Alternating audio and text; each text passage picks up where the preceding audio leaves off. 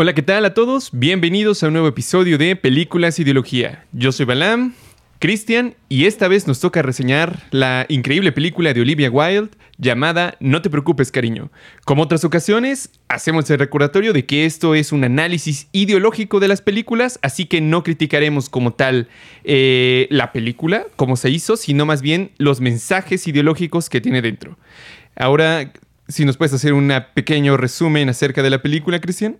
Es correcto, y quizás valga la pena clarificar que no hablaremos ni un segundo sobre los escándalos que envuelven esta película. Si eso les interesa, entonces mejor váyanse a TV Notas o a muchísimos canales de YouTube que abordaron eso. Sino a nosotros nos interesa la película como película. Ya una vez dicho esto, la película em, trata o se desarrolla en la ciudad Victory, Victoria, que es, digamos, un pequeño asentamiento modelo de los Estados Unidos que supuestamente se ubica en los años 50 y que representa, yo diría, una especie de paraíso clausurado, aislado del mundo exterior. Y la protagonista Alice y su esposo Jack llevan allá una vida con sus amigos, en donde realmente se nos deja claro que no les falta nada, por lo menos del lado material, y donde todas las parejas que viven ahí como vecinos que se conocen, que van a comer eh, a sus respectivas casas, tienen eh, cada uno, hay que decirlo, yo creo que casas bastante elegantes, con céspedes eh, que, están, que se ven cuidados. Y eh, digamos que los hombres en la mañana se desplazan siempre a la misma hora, donde además siempre se nos presenta a las mujeres que se despiden de sus hombres que van a trabajar y que van entonces en una especie de caravana de Cadillacs para trabajar a un misterioso proyecto eh, que recauda eh, materiales progresistas. Eso se menciona. Materiales especiales, materiales avanzados. Que nunca se explica eh, qué es, pero se menciona varias veces que es esto. Y además se afirma una y otra vez que este proyecto Victoria pretende cambiar al mundo. Es decir, que tiene algo supuestamente como una especie de misión muy, muy importante. Que eso es repetido una y otra vez por el líder de esta comunidad que se llama Frank, que aparece todo el tiempo, por todos lados, ya sea por la radio, en persona, en imágenes, etc. Sí, él y su esposa son como la pareja modelo, porque además hay que decirlo, ¿no? Parece que todos están ahí con una pareja en específico y ah, que al menor error eh, son despedidos. Pero básicamente eh, las mujeres con los hombres reproducen esta típica imagen idílica de una familia patriarcal de los 50, ¿no? De los 50, exactamente, donde, como dijo Balam, es algo muy estricto, donde hay una jerarquía muy, muy clara, pero ahorita Vamos a profundizar sobre esto. Y mientras los hombres se van a trabajar, como ya dije, las mujeres pasan el tiempo en la piscina, limpiando, cocinando, bebiendo bastante. Bebiendo y en la tarde noche esperando a que el hombre que trabajó arduamente regrese a la casa para tener, o eso se nos muestra por lo menos, tener sexo con él y darle de comer. Eso, eh, insisto, se nos deja entrever, es la tarea de las mujeres en esta ciudad de Victoria. Hasta que, y ahí dejo la eh, síntesis, eh, la idílica y pulida fachada suburbana comienza poco a poco a resquebrajarse, por lo menos para los ojos de Alice. Porque toda la película, por lo menos en parte, se nos presenta a través de los ojos de la protagonista, que es Alice.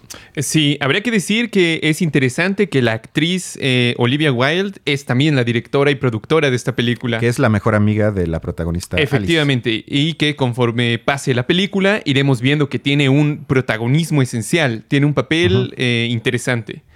Bueno, ya que estamos en este punto, eh, no hay que decir más que con el tiempo Alice empieza a darse cuenta de que el mundo que, eh, en el que vivía, ahí yo pienso que es un poco a la interpretación, pero a mi punto de vista parece ser que todo es una especie de simulación y eh, va descubriéndolo poco a poco eh, a través de ciertas eh, situaciones en específico donde él ya se pregunta por qué no ocurre tal cosa si es lo más lógico. Como cuando ve pasar un avión que se cae y se derrumba y el conductor del autobús no quiere ir a verlo. Entonces esa clase de cosas empiezan a producir en Olivia digo en sí es Alice más bien Alice Alice, Alice. empiezan a producir en Alice una gran cantidad de dudas acerca de su mundo específico sobre todo porque hay un elemento hay una persona llamada Margaret que es tachada digamos de loca frente a los demás pero que realmente está tratando de gritarles estamos en una simulación de que algo está mal algo algo no está bien esto esto no es real. Y entonces comienza con una pregunta que me parece bien interesante. ¿Por qué estamos aquí? Y inmediatamente Frank retoma esa pregunta y a mí me gustaría empezar como mi, mi, mi comentario con esa pregunta. ¿Qué, haces, ¿Qué hacemos aquí? Porque Frank el jefe, digamos, patriarcal de todas las familias que están ahí, no evita la pregunta, sino lo que trata de hacer es responderla con... Dice que eh, es una muy buena pregunta. Exactamente, además.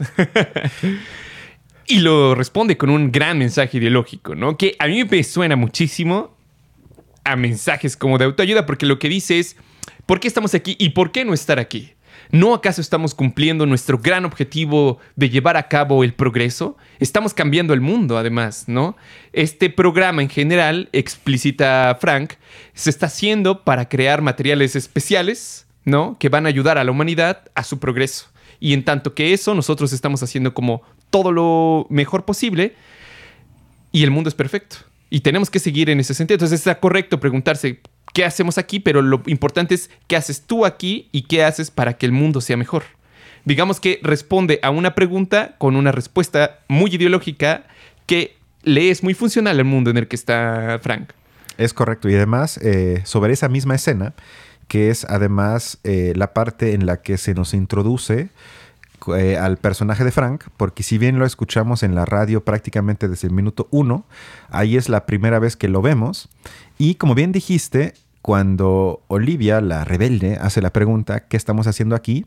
Él baja las escaleras de forma casi dramática, como una especie de mezcla de villano de James Bond y empresario de Silicon Valley, por ejemplo. y, señor Burns. Exacto. Y me llamó la atención, que es además, yo siento algo que atraviesa toda la película, son formas de hablar. Porque si algo hace Frank, que me parece característico del tiempo actual, es que habla de forma profundamente paternalista. Como una mezcla de, digamos, gurú, eh, pero también tiene una parte donde hay expresiones pues, prácticamente fascistas, cuando él grita de quién es el mundo y la gente o los hombres le gritan nuestro y lo repite como cinco o seis veces, o sea, ahí hasta parece eh, tal vez hasta un agitador de masas, pero también al mismo tiempo, como también ya bien lo mencionaste, es eh, también al mismo tiempo un coach motivacional de autosuperación, donde eh, se repite una y otra vez la frase, sobre todo a través de la radio, que es muy importante liberar nuestro potencial. Y esto creo que tú lo compartes, nos recuerda obviamente a este rollo profundamente neoliberal, que todos tenemos un potencial secreto que tenemos que liberar, que tenemos que trabajar, que hay que estudiar toda la vida, mejorar toda la vida, ser mejor cada día. Y él lo repite. Entonces, esta triada eh, en el discurso que él encarna me parece muy interesante porque creo que es eh, una manera de la directora de, de alguna forma, no sé si deconstruirlo, pero quizás hasta de burlarse de esa forma de hablar, porque es una forma de hablar muy poco democrática y horizontal sin que yo diga que siempre tenga que ser de esa manera, sino es una forma siempre de arriba para abajo, que además está envuelto en algo aparentemente muy amable. Que eso es lo curioso y eso me parece el truco, porque él siempre, y ya casi termino con eso, él, siempre eh, habla amable y casi casi siempre te demanda un abrazo, tiene una voz muy afectiva, aparentemente empática, etcétera, etcétera. Y creo que son formas de hablar que vemos en estos nuevos eh, tipos de jefes empresariales, que ya no te hablan supuestamente como jefe, sino como amigo, como cuate, que tú eres parte de la empresa, y que esconden entonces la relación de poder y la jerarquía y por tanto la relación profundamente autoritaria que todo, que todo el tiempo sigue existiendo. Y creo que en la película se muestra eso. Es cierto, de alguna manera esta cuestión de superación personal, digamos, sustituye una lucha o una posible lucha que pudiera haber del sujeto con respecto de su mundo.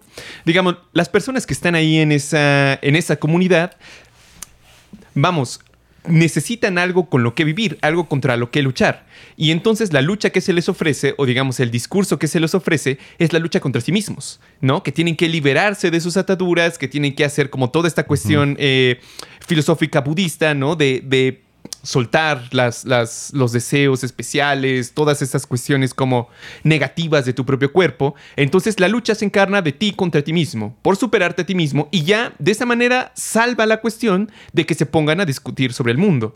¿Por qué discutir del mundo? Me parece que en algún momento, incluso cuando empieza, fíjate, nada más comenzando la, la película, hay una especie de radio que repite estas frases todo el tiempo, ¿no? Que es muy similar a un coach. O sea, se, suena bastante similar. Y dice lo siguiente: Lo único que importa es cómo reaccionas a lo que pasa.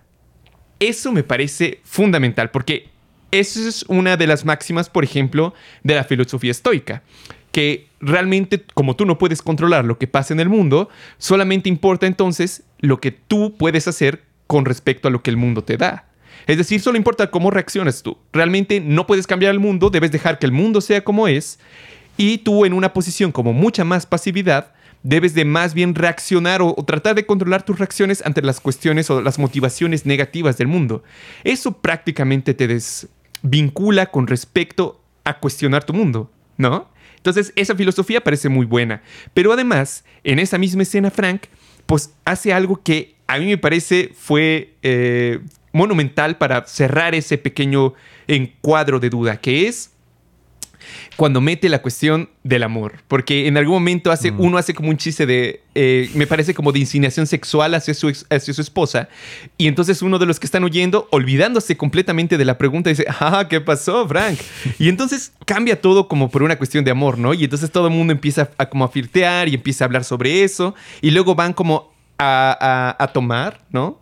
Que eso también parece ser como un elemento que la directora parece sugerirnos es de las cosas que más los, como que los neutralizan a los sujetos, ¿no? Todas las mujeres son de alguna manera muy ebrias. No recuerdo si los esposos en específico se hace hincapié en ello, pero al menos las mujeres comparten casi siempre eh, eh, bebidas y están, están borrachas al terminar, ¿no? Entonces, eso me pareció como muy interesante. Cómo la diversión y las escenas románticas de alguna manera buscan eh, complacernos también a nosotros como audiencia para darnos, o sea, como, como que estamos inmersos en ese mundo, ¿no?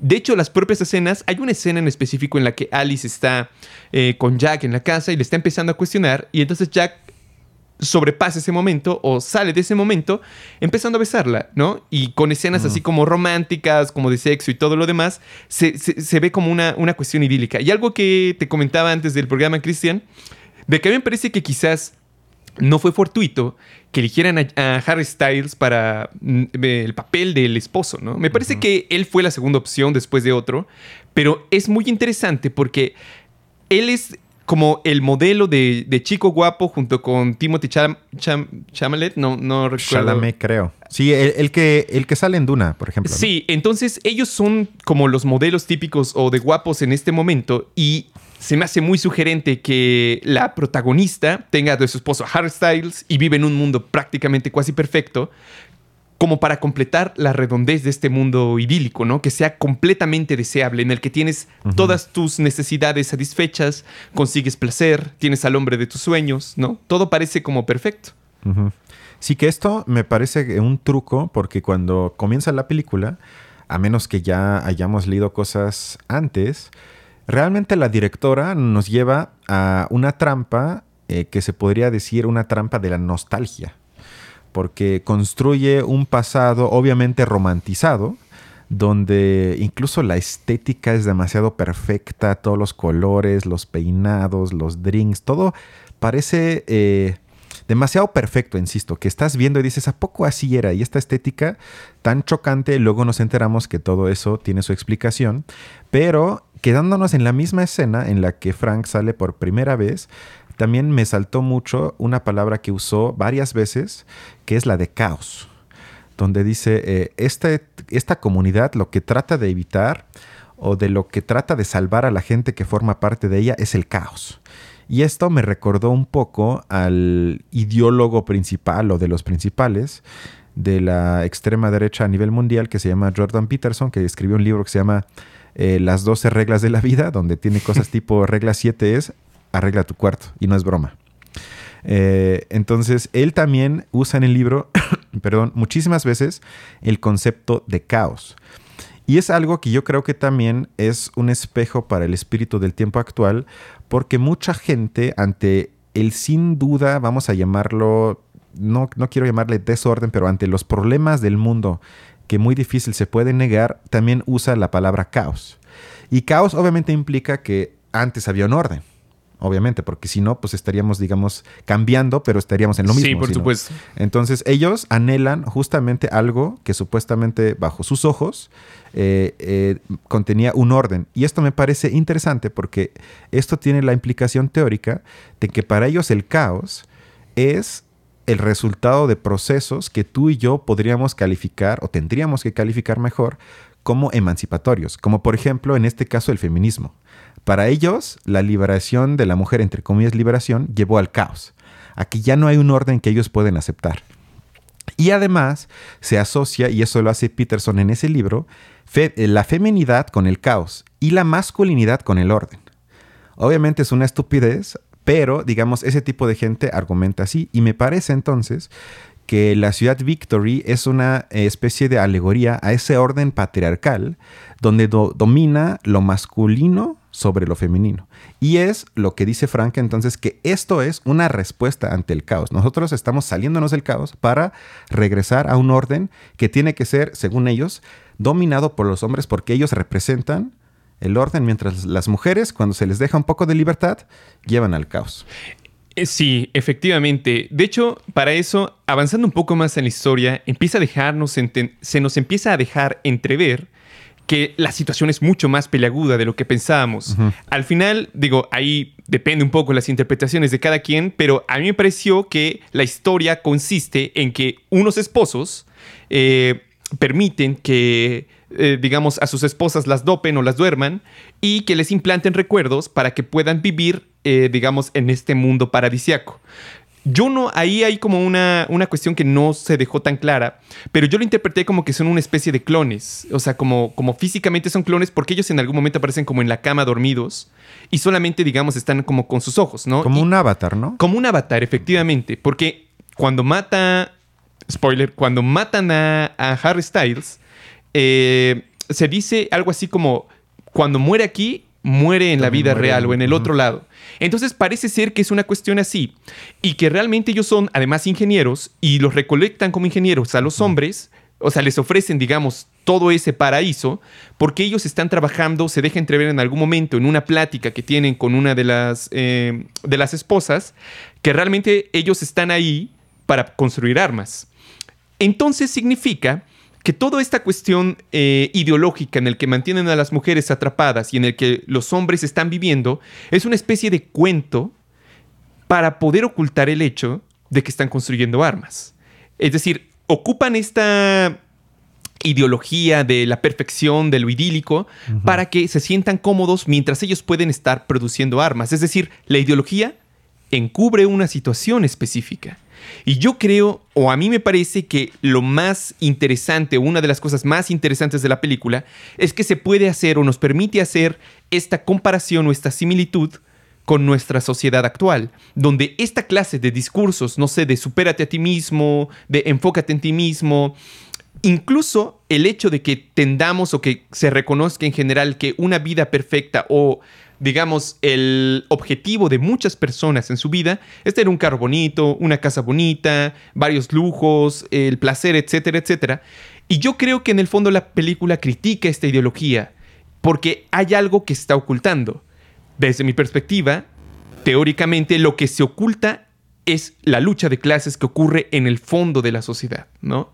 Esta ideología que en la película oculta una construcción de armas, en la nuestra oculta una dominación de clase. Yo creo que en gran medida está construido de esa manera. Y justamente quizás se podría hacer una comparación con, con este libro de Huxley, el de... ¿El del mundo feliz? El del mundo feliz, justamente porque la dominación de las personas ahí no se logra a través, digamos, de cadenas o de prisiones, sino es a través del placer.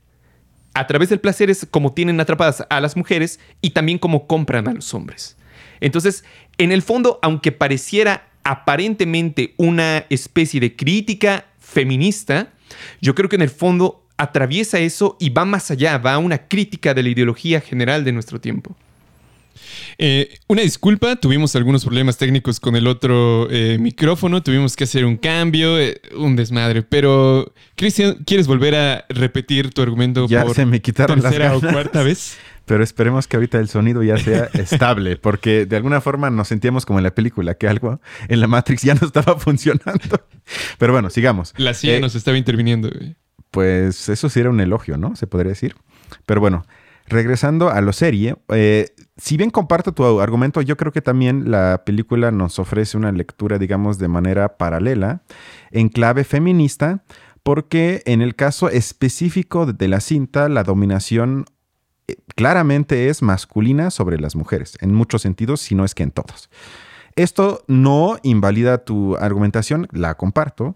Sin embargo, resalto este punto porque me pareció de alguna manera hasta genial por parte de Olivia Wilde de que con este truco de reconstruir una imagen a raíz de la cabeza de ciertos hombres que de alguna forma idealizan un pasado, queda claro que el patriarcado, que sobre todo se nos presenta al inicio de la película, es una mera construcción y siempre lo ha sido. Por lo tanto, es algo contingente y en consecuencia se puede cambiar, es algo modificable, no es algo eterno. Y eso termina también con la lógica en la que se establecen ciertas cintas, yo diría la mayoría, con contenido entre comillas feministas, que hablan más de una supuesta masculinidad tóxica, que sería, según eh, estas cintas, una constante antropológica que nos identifica como hombres, o sea, un gen eterno que tenemos, y que nos convierte a todos realmente en potencialmente malos, violadores y tóxicos. Y ella eh, de alguna forma invierte esa lógica, en parte también la de Matrix, y dice, no, es una construcción. No es algo que tenga que ver con algo naturalmente existente, sino es un constructo social y por lo tanto es contingente y en consecuencia, como ya dije, se puede cam- cambiar, tirar, como le quieras llamar. Y a través del truco que ella usó en la película me pareció, insisto, hasta genial. Eh, Sí, tienes, tienes razón. Creo que, creo que es también un elemento muy importante. Y vaya que lo hizo muy bien eh, Olivia. Yo creo que al final, digamos, la película, así como quizás otras que están más o menos en el mismo estilo, como Matrix o, o el show de Truman, en el fondo lo que nos invitan a preguntarnos es si vale la pena vivir una vida en la que tienes, digamos, todas tus necesidades cumplidas, tienes incluso la cuestión del placer sexual, la familia, todo cumplido, a cambio de tu libertad. Yo creo que la, la pregunta fundamental es esa. Y no es una pregunta nueva, es algo que la humanidad se ha preguntado durante mucho, mucho, mucho tiempo.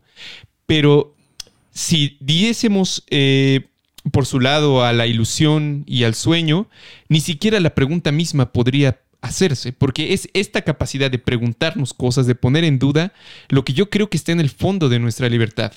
Es decir, eh, Jean-Paul Sartre decía que en, en profundidad, en la esencia, la libertad no es necesariamente positiva, sino que es una cuestión negativa. Es una capacidad que nosotros tenemos de negar las cosas o de decir no o de ponerlas en duda. Esta capacidad negativa es lo que nos hace libres porque somos capaces de decir no o podemos preguntar por qué. Y si es así, entonces en el fondo es lo que nos hace propiamente humanos, porque muchos de los animales, y era un argumento eh, un poco de Platón, tienen su vida, bueno, de Sócrates en, los escritos de Platón, eh, muchos animales son felices en gran medida porque no tienen que sufrir muchas de las cosas. De hecho, no sufren, o sea, tienen dolor, pero en el fondo no recuerdan el dolor pasado, entonces por ende son prácticamente felices, o sea, su vida es perfecta. Y incluso una de las... eh, ahora me recuerdo, una de las alegorías, eh, de las metáforas más bonitas de, de Borges, es que los animales en el fondo son inmortales además. Porque ellos perpetúan su existencia a través de todas sus generaciones, mientras que la vida humana, como conciencia, como individuo, solamente la tenemos en este momento y es finita. Somos, digamos, conscientes de que podemos morir. Y no solo eso, sino que además podemos provocar nuestra propia muerte con ese propósito. Cosa que no se ha demostrado que suceda entre otros animales. Entonces yo creo que en el fondo la pregunta es por la libertad. Y si vale la pena una vida feliz sin que seas libre. Aunque uno pudiera poner en, duda de si una vida sin libertad podría ser feliz, ¿no? Sí, eh, me parece interesante porque yo identifiqué un problema filosófico similar, sobre todo con respecto al, digamos, entre comillas, problema de la libertad. Porque me pareció que la película también se puede entender como una crítica a la democracia liberal que en el fondo yo hasta le llamaría fetichiza el consenso, o por lo menos se basa en el consenso. ¿A qué me refiero?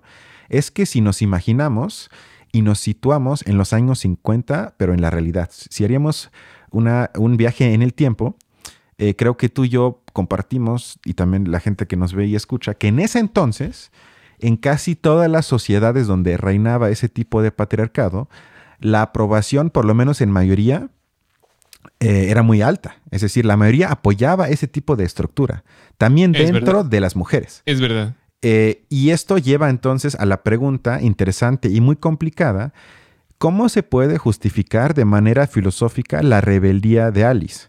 Porque desde la óptica de hoy nos parece obvio y apoyable, por lo menos para la mayoría, tampoco para todos, pero para la mayoría.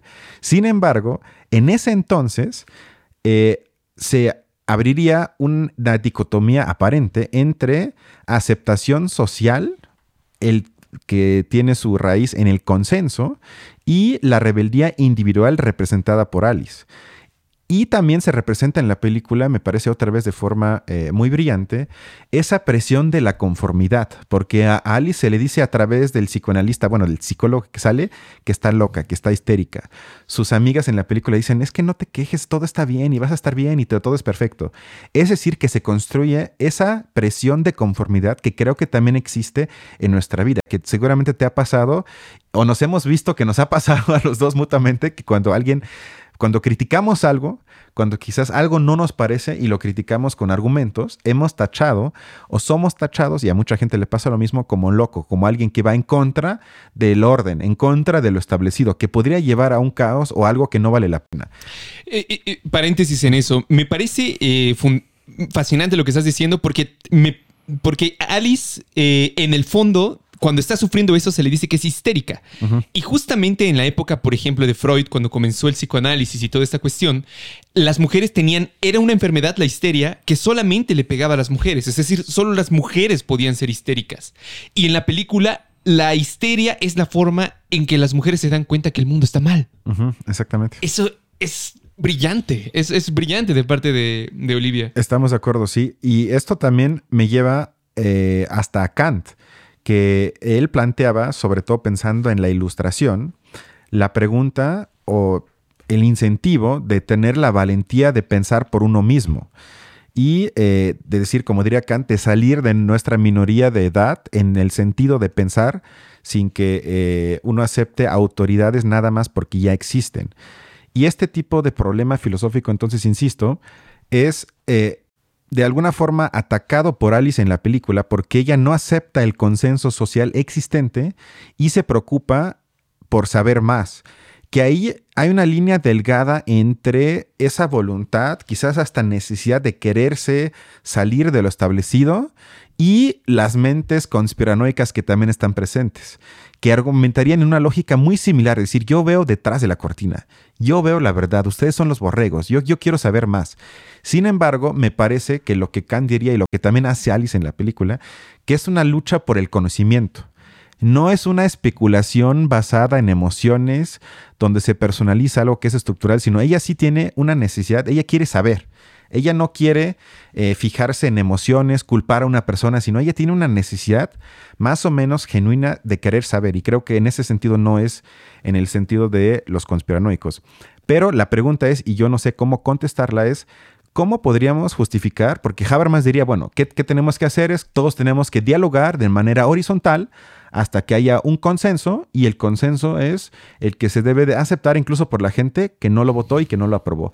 Y así más o menos se permite la vida en sociedad que yo comparto. Sin embargo, abre la problemática, ¿qué pasa con figuras como Alice, como Alice perdón, si aceptamos que lo que es lo más importante es el consenso enfrente, y eso sería para la filosofía la pregunta, de la verdad? Porque me, me parece que lo que representa Alice es la lucha por la verdad. Y esto nos lleva a otro problema que lo hemos platicado en este espacio, de que para argumentar así como yo lo estoy haciendo, no puedo terminar en el mundo postmoderno donde no hay verdad y donde todas las opiniones son igualmente válidas, todo el pensamiento vale lo mismo y donde ya no hay falso verdadero, sino todo es completamente subjetivo. Sino si yo afirmo de que la posición de Alice es verdad y se justifica justamente por esa por ese paso, por lo menos como acercamiento a la verdad, porque ¿qué es lo que diría Kant? Que lo que hace Alice nos lleva por lo menos un poco más cerca a su imperativo categórico que dice, en síntesis, que nunca usemos a otros seres humanos como medio, sino siempre como fin. Y no diría que Alice llega a esa expresión en su máximo sentido, sin embargo, es un paso hacia allá.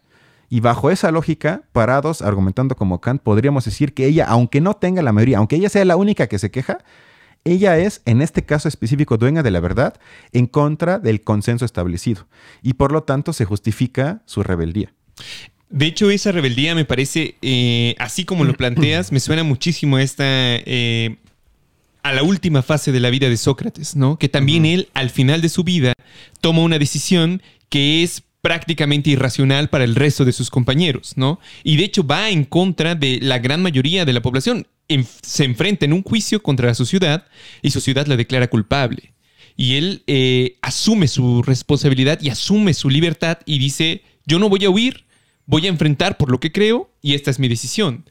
Cuestión que para el resto de sus compañeros que querían sacarlo de prisión se aparecía como irracional. Sin embargo, él, digamos, en, en, fe de esa creencia que él tiene del conocimiento y de lo que él pensaba que era su libertad de él, él toma esa decisión de entregarse y morir.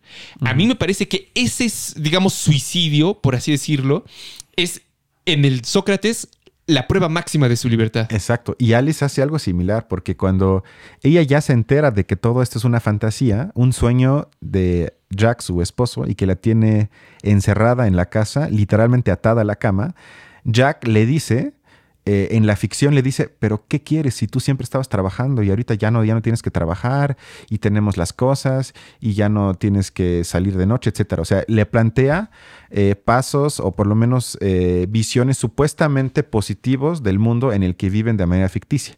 Y ella hace lo que hizo Sócrates, dice, no, porque yo no lo decidí. Yo me rebelo contra esto, aunque quizás me brinde una vida entre comillas mejor, no y eso también en la película es una expresión, un acto de libertad ante algo que yo no pude decidir. Fíjate, yo creo que ese es un dilema que también se enfrenta mucho, a lo mejor en el momento de elegir carrera para muchos jóvenes, porque muchos eligen sus carreras en función de la cuestión monetaria. Digamos, es cierto, eh, hay cierta eh, cuestión de proveer eh, dinero, poder sustentarse, rentar, tener una casa, etcétera, etcétera, y muchos de los padres lo hacen en ese sentido. Pero la pregunta quizás en el fondo que habría que hacerse es, ¿vale la pena sacrificar lo que uno quiere? O sea, lo que de verdad uno desea por pura curiosidad, por pura, no sé, por pura locura de esa edad, pero ¿vale la pena sacrificar eso por tener seguridad, una casa bonita y un carro, todo lo demás? Alice diría que no que no lo vale. Que no, y creo que tú y yo compartimos esa postura. Porque por eso estudiamos lo que estudiamos. Por eso somos muertos de hambre, en otras palabras, exactamente. Y también me parece interesante, ya casi para terminar, en el mundo actual, porque tenemos un presidente, y no es el único, que justifica muchas de sus decisiones con la aprobación, el consenso de la mayoría de la gente. El caso más actual es el que se asume, y creo que él tendrá un punto en eso, de que la mayoría de la gente apoya que el ejército siga en las calles hasta el 28. Y se va a hacer una supuesta consulta que confirme esta tendencia. Y él entonces se justifica en la mañanera o se escuda de alguna forma de que yo estoy haciendo las cosas bien porque la mayoría, el consenso, aprueba lo que yo estoy haciendo. Y eso en la vida real nos plantearía el mismo dilema. ¿Puedo justificar una decisión simplemente con el hecho de que la mayoría está de acuerdo? Pues yo diría que no. Pero se usa hoy muchas veces como herramienta política. Y bajo la lógica de AMLO, Alice estaba loca. Sí, ciertamente, porque en el fondo ese argumento radica en, el, en una especie de falacia que dice que si la mayoría lo piensa así es porque debe ser correcto.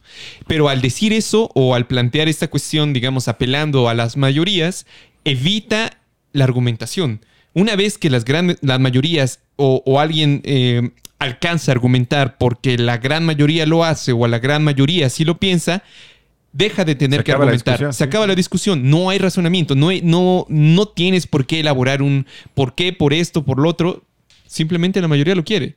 Y en, como en el caso de Sócrates. Y yo creo que en el fondo sí hay que, eh, hay que buscar esa no estar conformes con esa clase de situaciones y, y buscar uno ser, exigirse a uno mismo, tener respuestas por más evidente que parezca una situación, como esforzarse por preguntarse por qué ocurre y, no estar conforme si no se tiene una respuesta que a uno lo satisfaga. Estamos de acuerdo. Yo tengo un último punto. Dale, dale. Que en el momento que ella comienza su comportamiento rebelde, digamos, que es en una cena donde están en su casa, ella se, sienta eh, de un extremo de la mesa para ver directamente a Frank. También eso me pareció un gesto muy interesante.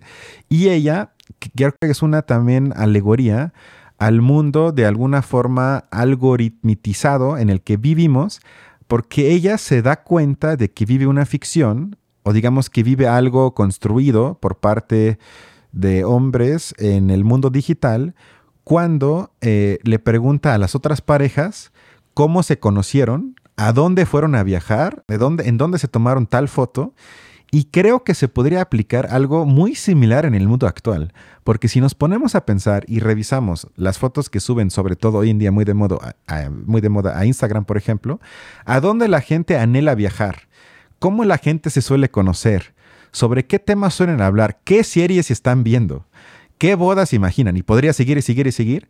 Vemos, creo que el impacto ya de estas redes digitales sobre nuestra forma de vivir o tal vez se podría decir sobre nuestra forma de desear o cómo deseamos o qué deseamos. Y de alguna forma también me parece interesante que se plantee en esa forma porque se deja entrever que en vez de ser individuos, somos átomos que prácticamente somos iguales, formados ya por algoritmos y respondiendo a lógicas que no surgen, ya deja de nosotros, que no surgen de algo de interacción humana, sino que ya están de alguna forma previamente programadas. Porque en la película, ¿qué pasa? Que todas las parejas se conocieron en el tren. Todas las parejas viajaron al mismo lugar. Todas las parejas... Eh, Tuvieron su misma boda de miel en el mismo lugar. Exactamente. Y creo que eso, más allá de algo curioso en la película, creo que la vida real no está tan lejos de eso. Sí, bueno, es un tema largo porque uno podría argumentar que hay tendencias a hacerlo en función de las sociedades. Digamos, es muy común a lo mejor que en la sociedad de China se conozcan de cierta manera y a lo mejor en la sociedad europea de otra manera, etcétera, etcétera. Pero estoy de acuerdo que es un, es un tema muy amplio que a lo mejor estaría bueno tratar en otra ocasión. No es correcto. En fin, ¿recomiendas la película? Por supuesto que sí, claro que sí tienen que verla y no escuchen a los críticos de YouTube que acaban de escuchar un análisis más profundo. No, y menos la gente que no la ha visto y dice que es mala por los escándalos que la envuelven. Esa gente simplemente perdónenme, es estúpida. Sí, totalmente. Una obra de arte no se puede juzgar por eh, su autor o los... O, los, o por el eh, contexto en el que se llevó a cabo. No, no, no. Una obra de arte se, se... Ni siquiera por el tema de la misma obra de arte. a veces es por la propia técnica. Pero bueno. Entonces, si pueden, vayan a verla. Vale la pena. Hasta luego. Hasta Nos vemos.